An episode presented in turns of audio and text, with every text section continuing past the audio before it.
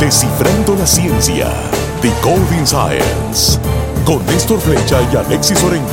Un podcast producido por Telemundo 39.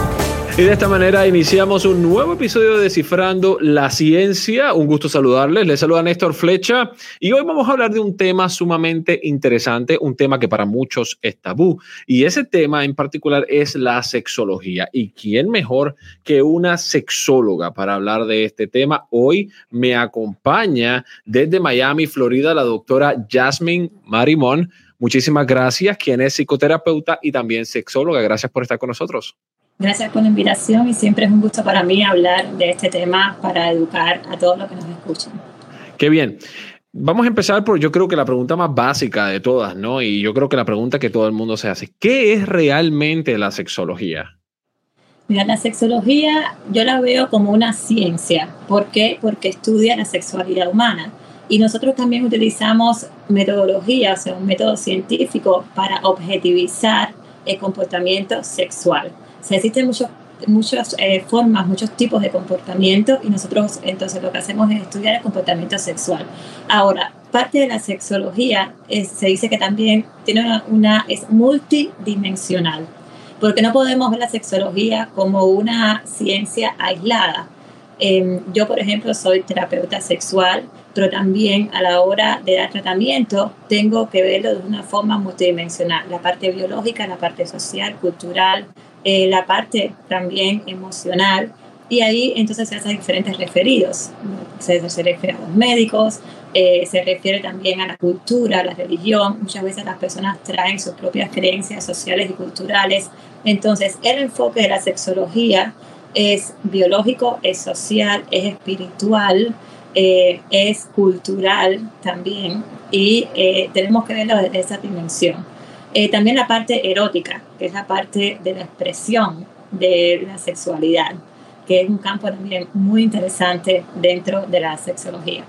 Entonces podemos decir que eh, los psicoterapeutas, los sexólogos en este caso, eh, son personas que literalmente están muy apegados a la rama psicológica, ¿no? De, de cómo nuestro cuerpo reacciona ante este, este, este acto, ¿no?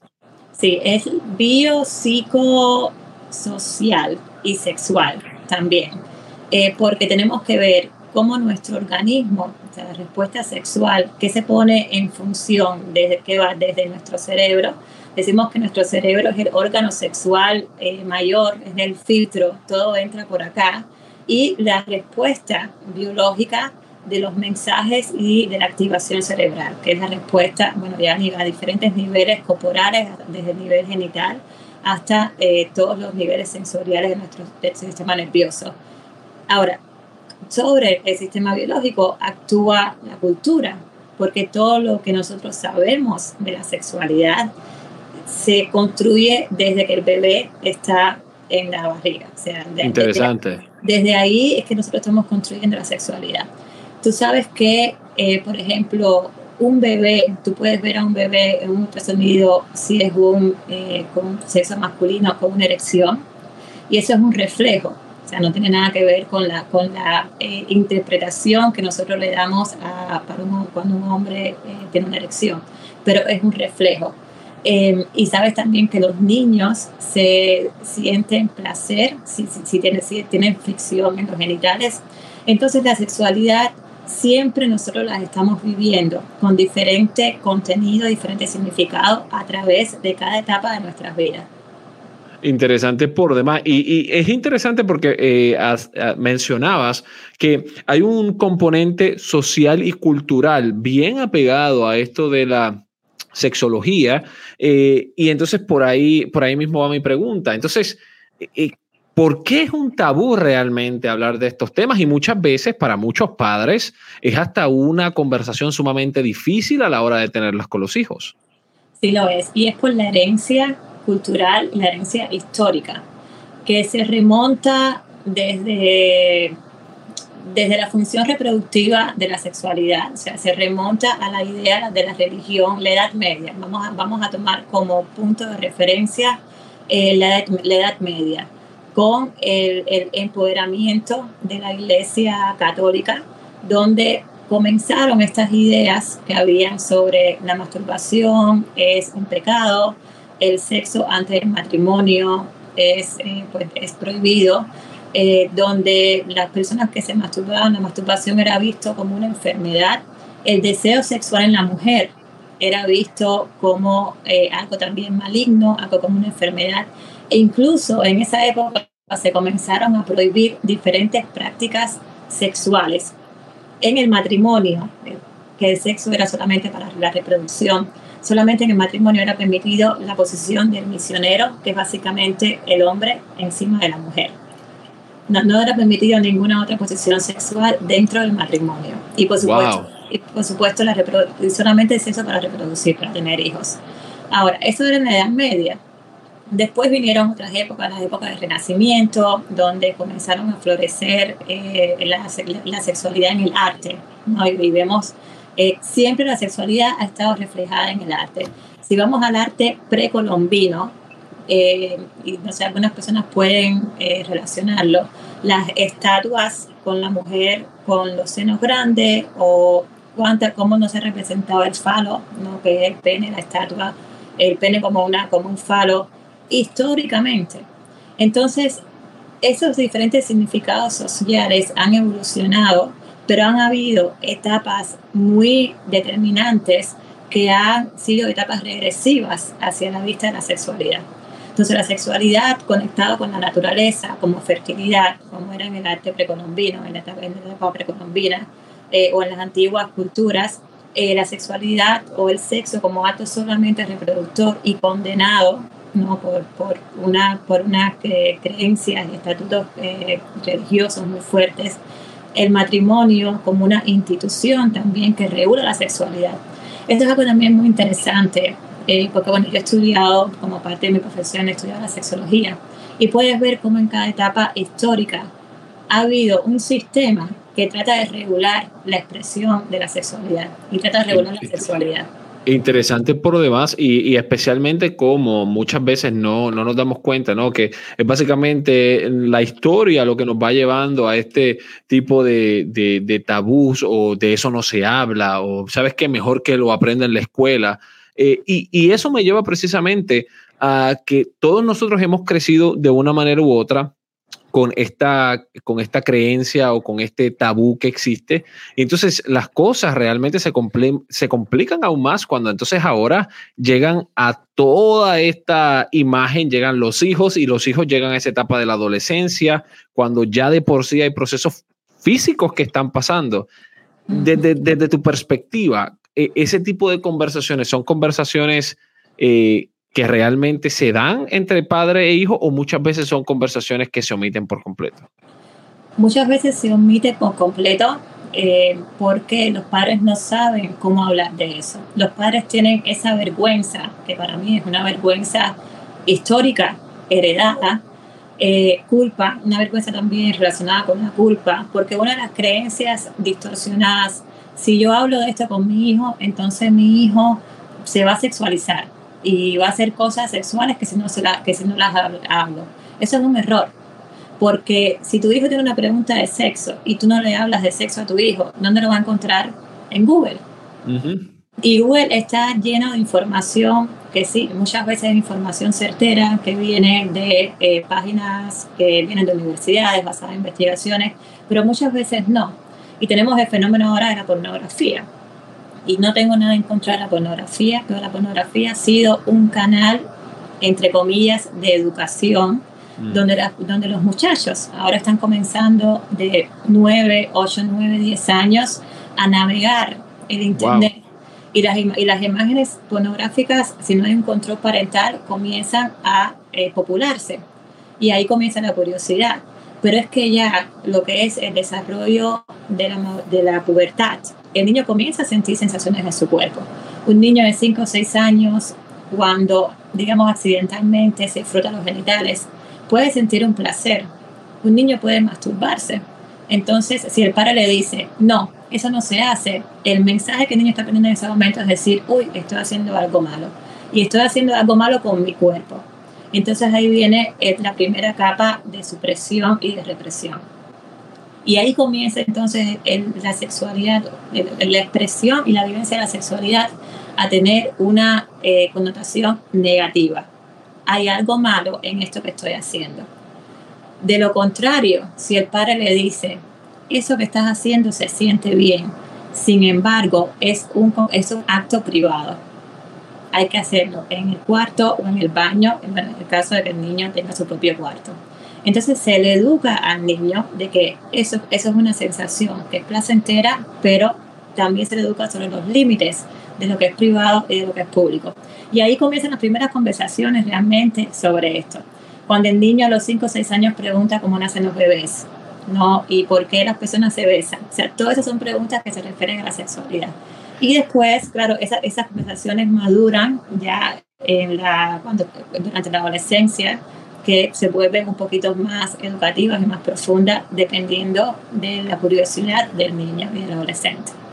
Déjame te hago una pregunta. ¿Cuál es la edad entonces que podemos decir para los que somos padres, no? Eh, yo en mi caso tengo dos niños, eh, son pequeños ahora mismo, pero, pero ¿cuál es esa edad a la que es muy, eh, muy común, muy normal que estas primeras conversaciones se dan? Yo diría que cuando el niño comienza a expresar su curiosidad, su curiosidad sobre el cuerpo, sobre, sobre su propio cuerpo, sobre otros comportamientos. Los niños ahora, bueno, ahora quizás siempre, pero ahora estamos más conscientes de sus comportamientos, observan. Y de repente pueden ver a dos personas, no importa de, de, orientación sexual, y decir, ¿por qué estas dos personas se están besando? ¿Por qué dos hombres se besan? ¿Por qué dos mujeres se besan? Y esas son preguntas que le causan a ella curiosidad. Y entonces son oportunidades para nosotros de dar la educación entonces no hay una edad establecida realmente porque depende de la curiosidad del niño y de lo que el niño pueda ver. Ahora, yo diría que edades importantes marcadas cuando el niño comienza la escuela, ¿no? Cinco, seis años, eh, tres años y el niño comienza a tener propia conciencia de su cuerpo, comienza la autoestima, comienza las relaciones con otros niños. Cinco o seis años comienzan eh, los juegos, que son juegos inofensivos, son juegos sexuales donde causaba por esa misma curiosidad. Y ahí lo más importante de enseñarle al niño es lo que es privado y lo que es público. Y después la conversación, cuando comienzan los cambios en la pubertad, vas a tener estos cambios en tu cuerpo, te vas a sentir esto, vas a desear, te van a venir estas imágenes. Eh, por ejemplo, el niño puede tener una erección sin tener ningún tipo de pensamiento realmente o fantasía sexual es simplemente porque durante la adolescencia es donde los niveles de testosteronas eh, son mucho más elevados. Entonces, si el niño no sabe que está en el aula, en una clase de matemáticas, y de repente tiene una erección, el adolescente, estoy hablando de quizás 13, 14 años, y no sabe que eso es algo normal que ocurre como parte de la naturaleza, de lo que está sucediendo en su, en su cerebro en ese momento, puede sentir vergüenza. Y esa vergüenza pues se queda ahí y puede, puede afectar, si no se procesa de una forma adecuada, puede afectar después la respuesta sexual e incluso la intimidad con la pareja. Wow, es interesante todo esto, cómo todo está, ¿verdad? Es conectado desde el punto de vista, como bien decías al inicio, desde la biología, desde lo que, los cambios físicos eh, que están sucediendo en el cuerpo.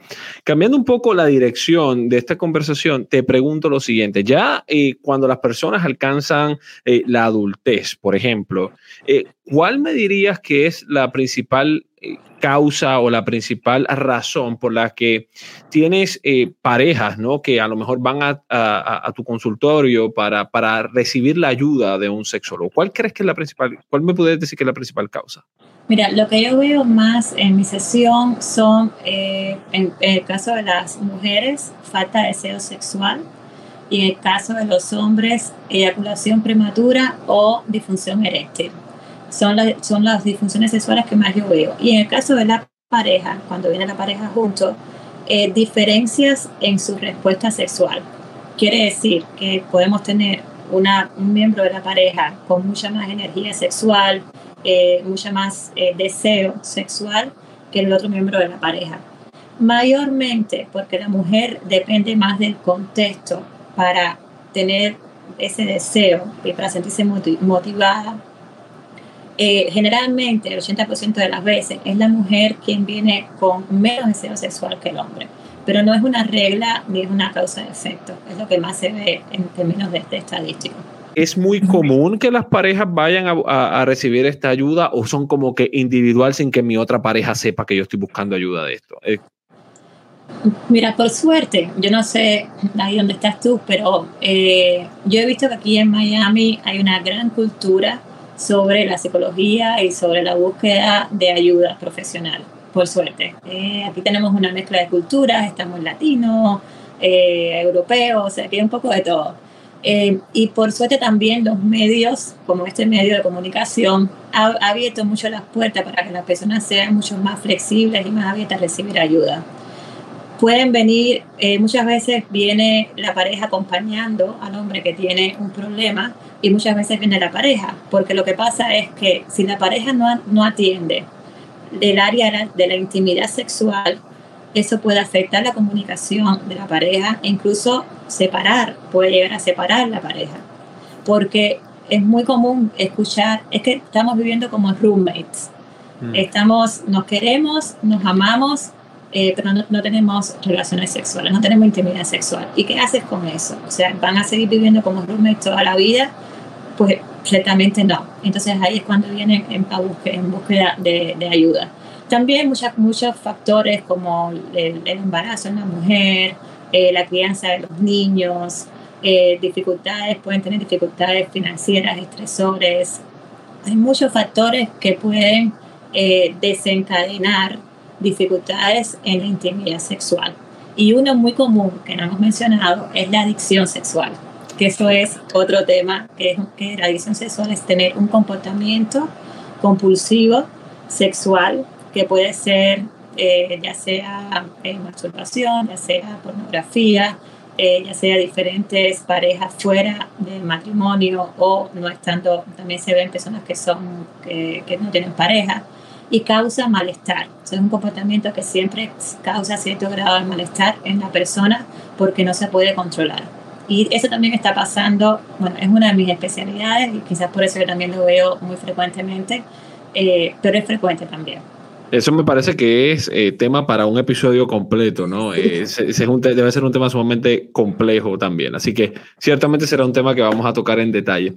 en cuanto a las parejas, entonces, eh, basado en lo que has visto, lo que has experimentado, eh, ¿crees realmente que entonces muchas veces es el sexo una de esas causas que, que principales causas que eventualmente terminen la separación de las parejas?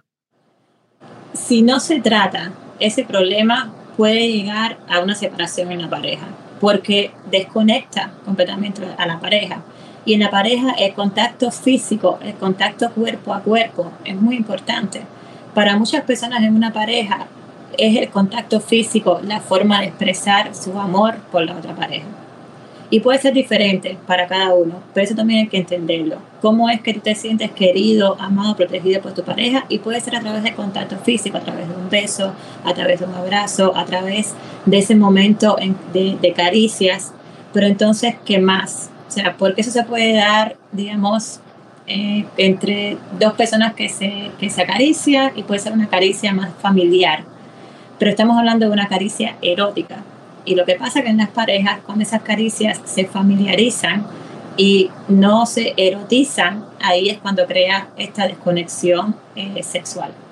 Entonces, eh, para lo que podemos entonces, basado en lo que estamos hablando aquí, podemos entonces decir que el, el, el, el, sexo, el erotismo entre las parejas es una parte fundamental de esa relación, no, no, o sea, tiene que existir tiene que existir la parte erótica. Y cuando hablo del erotismo no estoy hablando de penetración vagina-pene. ¿okay? En la intimidad sexual es mucho más que eso. Esto, un comportamiento puede ser muy erótico. O sea, a veces he tenido aquí mujeres que me han dicho, bueno, cuando yo veo a mi pareja eh, hablando así por teléfono o vestido con traje, para mí es muy erótico. Y eso me, me hace que me sienta mucho más atraído, eh, atraída a él.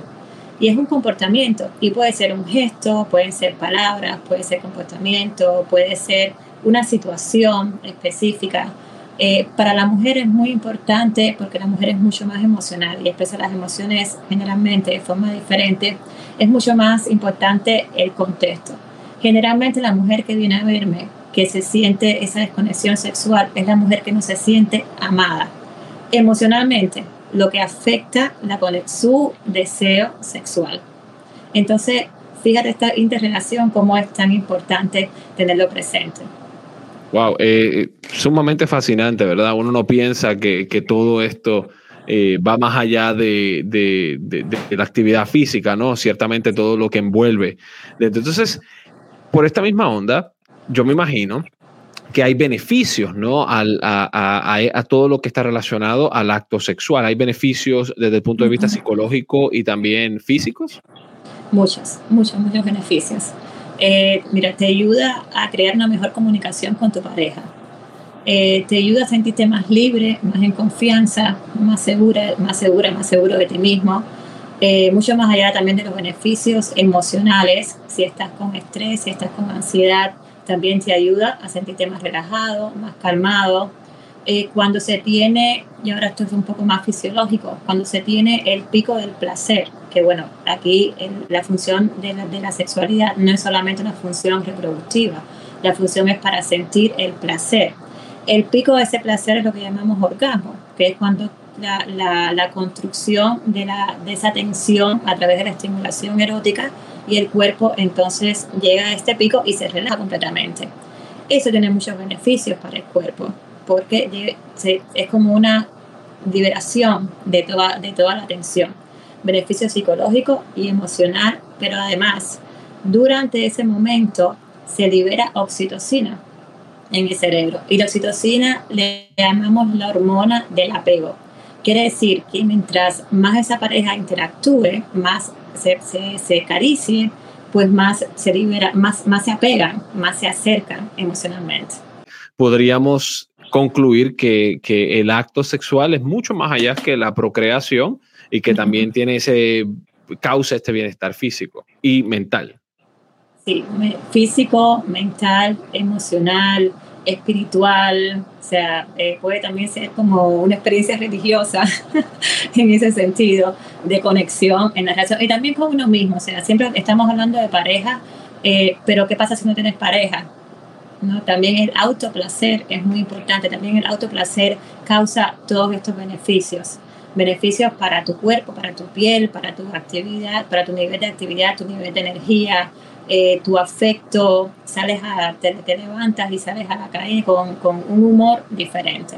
Eh, piensas de forma más positiva, eh, tienes una mejor relación tú con tu mismo cuerpo, porque comienzas el autoconocimiento de tu cuerpo y comienzas a un poco a, a honorar ¿no? esto que te dio la naturaleza. Entonces los beneficios son individuales, pero no solamente de la pareja, pero también individuales.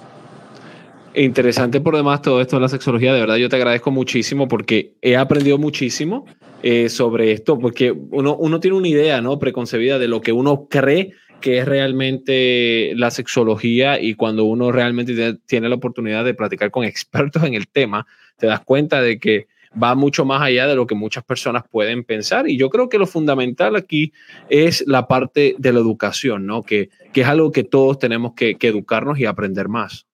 Así es, la educación es muy importante. Hay que considerar también que la sexología como disciplina científica es relativamente nueva. O sea, ya con, con, un estudio riguroso científico comenzó en los años 20, 30, o sea, en el siglo XX, que, y fueron los médicos los primeros que comenzaron a estudiar los problemas eh, sexuales desde, desde, el punto de vista médico. Después, bueno, se unieron los movimientos sociales con la liberación del feminismo, eh, la liberación de la píldora para, para, prevenir el embarazo, que eso también fue un, un gesto, eh, una etapa súper revolucionaria en la sexualidad. La, la, cura de las enfermedades venéreas eh, también ha sido otro de los grandes eh, épocas importantes en el estudio de la sexualidad. Y ahora, en nuestro siglo, pues bueno, todo el enfoque de la, de, de, la diversidad eh, sexual y de la aceptación y de la apertura y sobre todo lo que tú has mencionado de la educación sexual. Y yo realmente me alegro mucho que existan espacios como estos donde podamos llevar y llegar esta información a las personas que no saben y a veces no tienen los recursos para, para conocer mejor sobre estos temas. Doctora Jasmine Marimón, muchísimas gracias por tu tiempo, de verdad te lo agradezco muchísimo. Esperamos en una futura ocasión poder platicar más temas interesantes eh, sobre todo lo relacionado a este tema y a nuestra audiencia. Siempre le digo y le doy siempre las gracias por su audiencia, por eh, escucharnos en cualquiera de las plataformas de podcast. Usted sabe que estamos en Spotify, estamos en Apple, estamos en, en Android Podcast, en todas las plataformas de podcast y en la versión en video, si usted quiere ver versión en video, sepa que existe disponible en Roku, en Apple TV y en eh, Amazon Fire. Muy sencillo, lo único que tiene que hacer es bajar la aplicación de Telemundo 39. Dentro de la aplicación busca Descifrando la Ciencia y ahí platicamos y podemos hablar más de los temas. Como siempre le digo, hoy desciframos la ciencia de la sexología. En una próxima ocasión vamos a hablar de otro tema. Hasta la próxima. Gracias por escuchar Descifrando la Ciencia. Decoding Science, un podcast producido por Telemundo 39.